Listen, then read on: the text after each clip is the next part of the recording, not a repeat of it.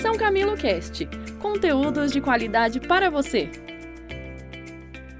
Olá, seja muito bem-vindo a mais uma edição do nosso Papo de Gestão, o podcast da São Camilo Cast.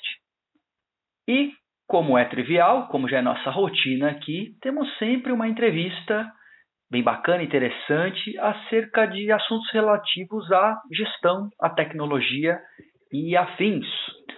Hoje, nossa convidada é a Flávia Tchatcha, engenheira mecatrônica, UX Researcher na Embraer. Isso mesmo, Flávia? Tô, falei certo? Isso, UX Researcher. É, é, UX Researcher, Design Thinker e facilitadora de processos de inovação além de doutora e professora em cursos de pós-graduação em geral. Seja muito bem-vinda ao nosso podcast, Flávia. Bom dia, muito obrigada, Kleber. Agradeço demais o convite, é um prazer estar aqui com vocês e, e falar de um tema que eu gosto tanto, que é Design Thinking. Muito obrigada. Maravilha, é esse mesmo. Nosso tema hoje é falar um pouquinho do Design Thinking. E aproveitando esse ponto, é, Flávia, inovação é um assunto que, ao meu entender, eu acho que na visão de, de muitos especialistas, de muitas pessoas que trabalham com gestão, é um tema que já não é mais um tema de moda, né? Já virou uma tendência, já é algo com uma consolidação é, mais interessante. Mas claro que dentro desse universo do design thinking, de técnicas e condutas, talvez fosse interessante a gente introduzir de uma forma mais simples o que, é o design thinker hoje, né? O que, que, o que, que significa design thinking e o que, que ele traz para a gente em termos de gestão. Bacana, Kleber. Vamos começar então falando um pouquinho da origem do termo, né? E, e foi bacana você colocar essa questão de que é, já não é algo novo, né? Não é uma moda porque o termo mesmo ele nasceu como uma noção de, de como que o designer pensa, né? O designer, o, a, a profissão, né? A pessoa que trabalha com essa parte de criatividade, ela tem um, uma forma de pensar que às vezes é um pouco diferente de nós engenheiros, né? Mais quadradinho, mais processual. E... Verdade. né? Que a gente entra na forma, literalmente, da formação da engenharia. E mas essa essa noção, né, de que a gente poderia tentar resolver problemas complexos, pensando como designer, pensando como alguém com um olhar mais criativo, um olhar de iniciante, um olhar curioso, isso foi come começou a ser estudado no final da década de 60 e na década de 70, quando alguns pesquisadores de Stanford escreveram alguns livros e começaram a, a adotar essa, essa filosofia, né? É claro que esse conceito de design thinking ele ficou mais conhecido com um desses professores, que era o Rolf Feist, e que deu esse nome. Mas quem realmente popularizou tudo isso foi David Kelly, que depois uhum. acabou fundando a IDEO, né, que é uma empresa bem conhecida, bem já é tradicional, porque já tem algum tempo, né? É, de já, consultoria. Já virou, já virou de tradicional, já, né? Impressionante, né? é, é, é um nome pesado, tradicional, mas, mas realmente eles são referência nessa, nesse tema, então eles conseguiram levar esse, essa nova abordagem de resolução de problemas com esse foco do pensamento do designer e isso acabou sendo espalhado pelo, pelo mundo todo e, e chegando desde grandes empresas a pequenas empresas também. Né? É legal comentar que o design thinking ele é uma abordagem e essa abordagem ela é baseada em três grandes princípios, que, é, que são a empatia, que é o entendimento né, da, do outro, esse entendimento empático de explorar as necessidades, os comportamentos, as limitações. Se colocar mesmo outro. no lugar do outro, né? Sim, e, e, e, não só se colocar no lugar dele, né? Indo para o segundo princípio, que é o da colaboração, é trazê-lo para dentro do projeto também. Então, uma vez que eu identifico quem é essa pessoa, o que, que ela precisa, nada melhor do que ela mesma para nos ajudar a desenhar uma solução melhor para ela. Ah, perfeitamente. Então, ele, ele junto conosco para ajudar a encontrar a melhor solução, né? Exatamente. É o segundo pilar que é o da colaboração. E o terceiro é, princípio que é o da experimentação. Então, ao invés da gente ir naquele, naquele processo antigo, onde a gente ia uma empresa tinha uma ideia, desenvolvia no, nos grandes centros de P&D, quando o produto estava pronto, chegava lá no final e botava na prateleira.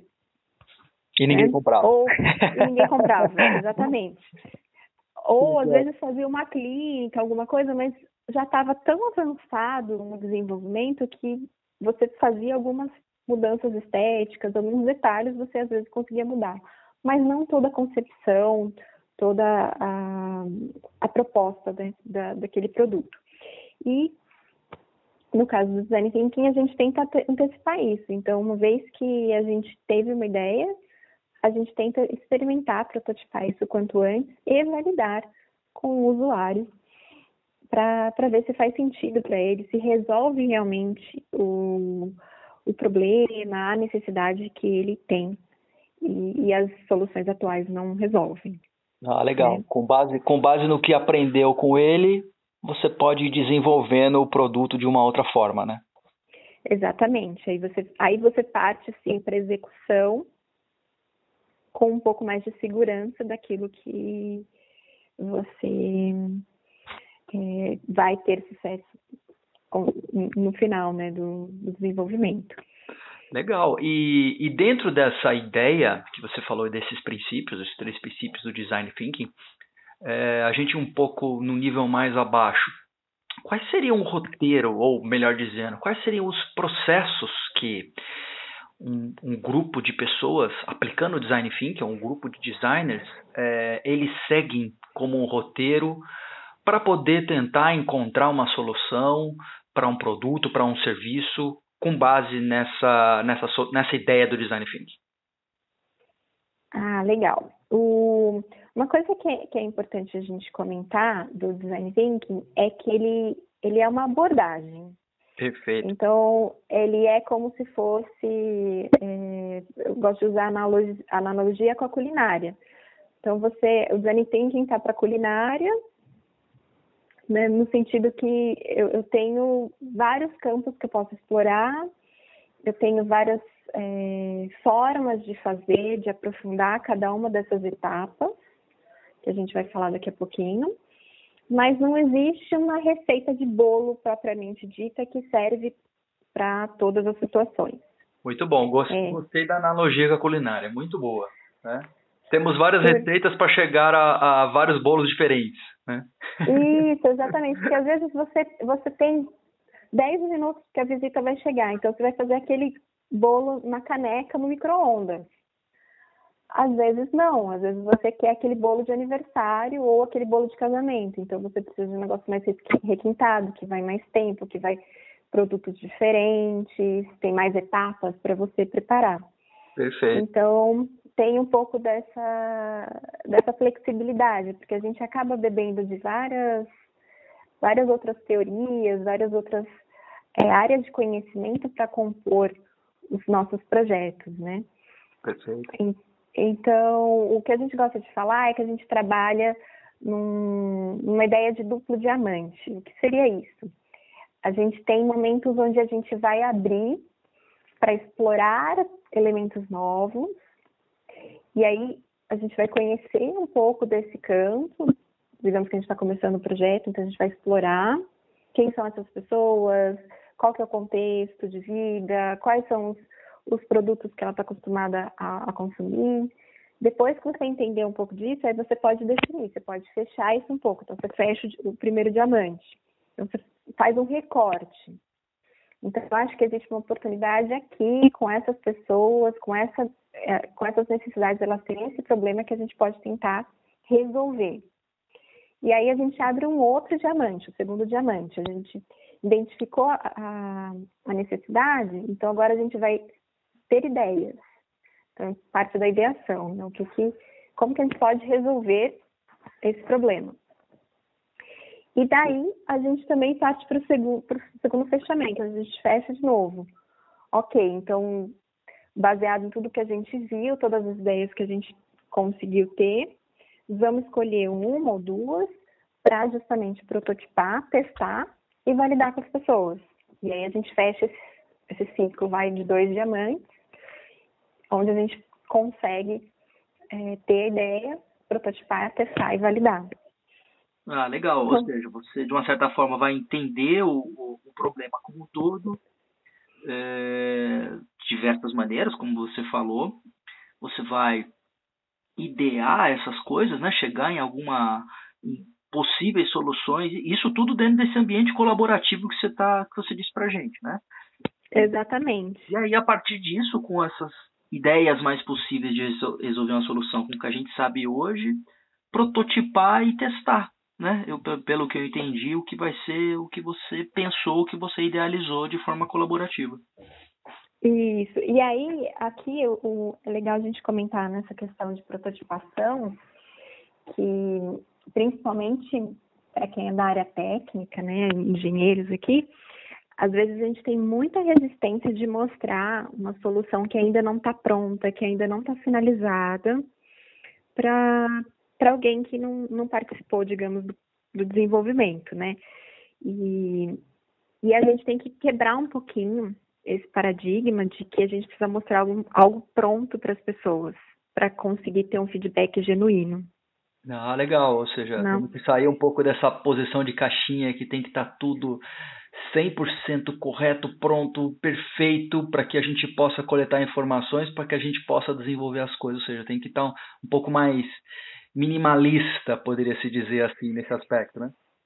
Sim, porque aí é, tem várias é, possibilidades quando a gente trabalha dessa forma. A primeira é que a pessoa que está avaliando aquilo, que está contribuindo com, com o projeto, dando o feedback dela, ela vai até se sentir mais tranquila de dar um, um feedback negativo porque ela falou assim, bom, esse negócio não está pronto ainda, então ele não gastou tantas horas, então ele não vai ficar chateado se eu falar que não está bom. Porque isso pode acontecer, né? Quando a gente faz pesquisa com, com o usuário, a gente tem isso. Às vezes as pessoas não querem falar que está ruim, porque elas não querem te desagradar, né? E aí quando você mostra um negócio que ainda não está muito acabado, isso acaba diminuindo essa, essa ansiedade de dizer alguma coisa ruim para o outro. E por outro lado, você também traz a pessoa para contribuir. Então ela ela vê que ela tem um espaço de também contribuir, trazer as suas ideias, trazer sugestões para melhorar aquilo junto com você. Então acaba sendo uma construção muitas vezes e não só uma avaliação. Então, pelo menos essas duas vantagens aí da gente ter mostrar alguma coisa que ainda não está acabada. E aí, formatos existem vários. Pode até ser um videozinho, pode ser um, um aplicativo feito no papel ali mesmo, ou uma maquetezinha com sucata, enfim. É, é, até gostoso a gente trabalhar com essas formas até um pouco mais simples, muitas vezes, porque a gente até consegue. Mesmo, até mesmo mais lúdicas, né? Que faz as pessoas é, usar um pouco mais a, a, essa questão da diversão e a, e a criatividade juntas, né? Exatamente. E quando a gente coloca a ideia que a gente tem na nossa cabeça e, e consegue materializar isso também, é muito positivo, porque sai, às vezes, algumas coisas que a gente tem pré-concebidas de como que vai funcionar, de como que a pessoa vai usar, ou como que aquilo vai ser encontrado e tudo mais, quando você materializa, você realmente vê todas essas dinâmicas e, e relações que o produto vai ter durante o uso. Então, ajuda bastante e tira um pouco da cabeça e coloca ali no, no papel, né, no, no lugar mesmo para funcionar. Muito bacana. E Flávia, diante dessa dessa situação, obviamente, que a gente vem passando, né, que eu acho, é, na minha opinião, talvez seja algo que realmente é transformador, toda essa situação pandêmica que a gente andou passando, essa transformação digital que a gente foi forçado a acelerar em muitas vezes, é, como que você imagina é, o design thinking é, ajudando as organizações que ainda não conseguiram se adaptar é, a encontrar soluções, a encontrar novos produtos, a encontrar novos serviços melhores, é, utilizando a ideia do design thinking para poder sobreviver mesmo ou até mesmo se fortalecer é, diante desse novo cenário?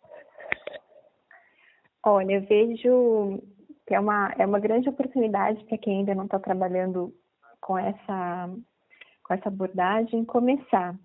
E, e é interessante porque o, o, primeiro passo, que é um dos primeiros, que é o primeiro pilar, mas também é, é a primeira etapa que a gente faz quando a gente começa qualquer projeto baseado no design thinking, é a questão da empatia, né? O empatizar. Então a gente está no momento é, que a gente já não é mais o mesmo, o novo normal é, a gente ainda não sabe como será. Exatamente.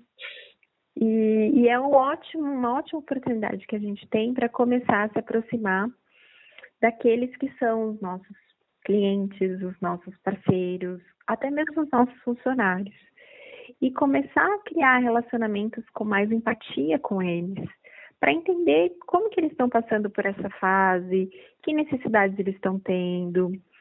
É, e, e a partir daí, vocês vão conseguir realmente identificar quais são as oportunidades, o, como que a sua empresa ela pode ajudar esse seu cliente, esse seu funcionário, esse seu parceiro, tanto nesse momento como no momento futuro. Então aqui eu acho que não só a questão de entender um pouco como que é, o outro está, mas também entender como que a sua empresa, quais, quais são as suas competências quanto empresa é, que podem ser úteis para ajudar esses, é, esses outros stakeholders, digamos assim, né? E a partir daí, é, da, dessa empatia inicial, é, acho que fica mais fácil identificar, então, oportunidades para começar nesse processo de, de ideação que a gente comentou, e prototipação e testes. Então, é, é uma etapa inicial, o design thinking geralmente ele ajuda a a identificar qual que é o problema que o que a pessoa, o cliente, ele tem, né? O problema aqui num sentido não negativo, né? Da dor e tudo mais, mas assim, o que que ele está tentando fazer e ele não está conseguindo, o que que ele está tentando fazer e as soluções atuais não resolvem tão bem.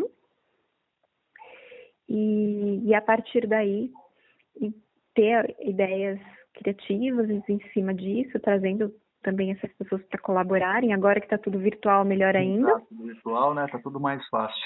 Tá mais tá fácil mais ponto, fácil. sobre um aspecto, né? Mais fácil sobre um aspecto. Que eu acho também que a distância, o distanciamento é, físico, às vezes, ele impede alguns tipos de, de formas de pensar mais como diria, é o que nós temos para o momento, né?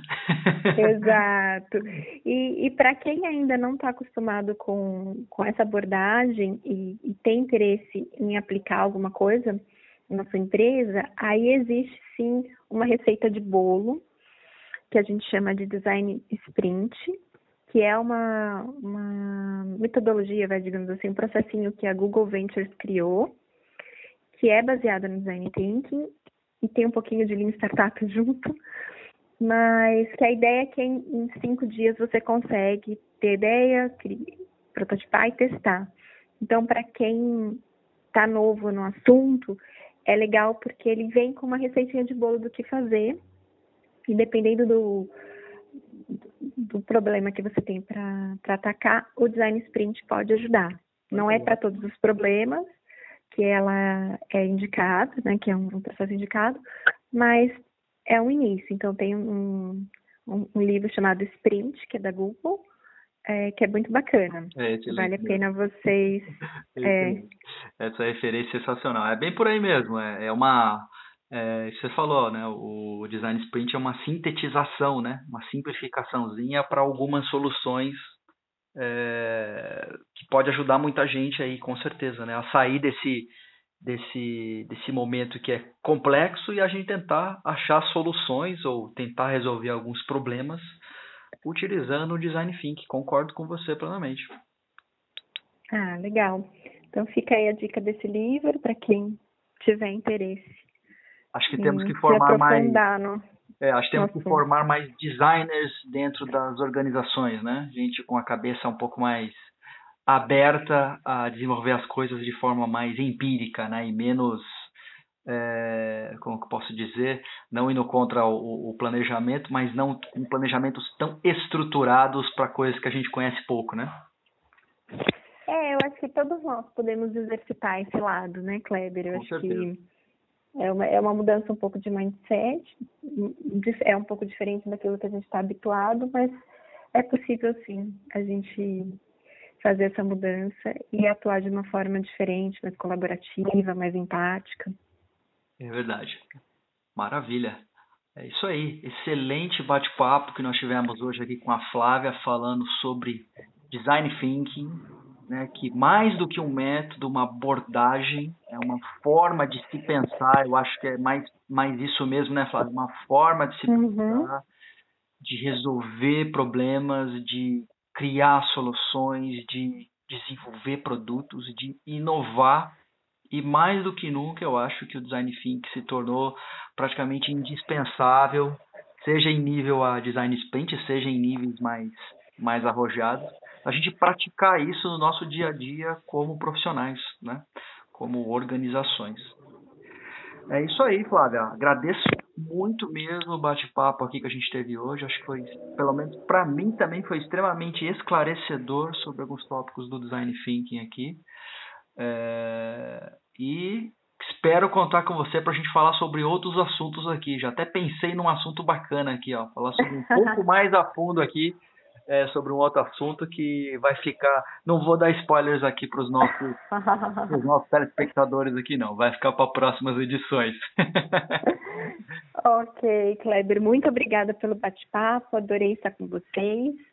É, e sucesso aí no podcast, que tá trazendo temas muito interessantes. Legal, Flávia. Muitíssimo obrigado para você que acompanhou mais uma edição do nosso podcast aqui também. Nossos agradecimentos e até a próxima. Um grande abraço. Obrigada pelo seu interesse em nosso conteúdo. Acesse o site www.posead.sãocamilo.br para maiores informações e siga nossas redes sociais. Até o próximo São Camilo Cast!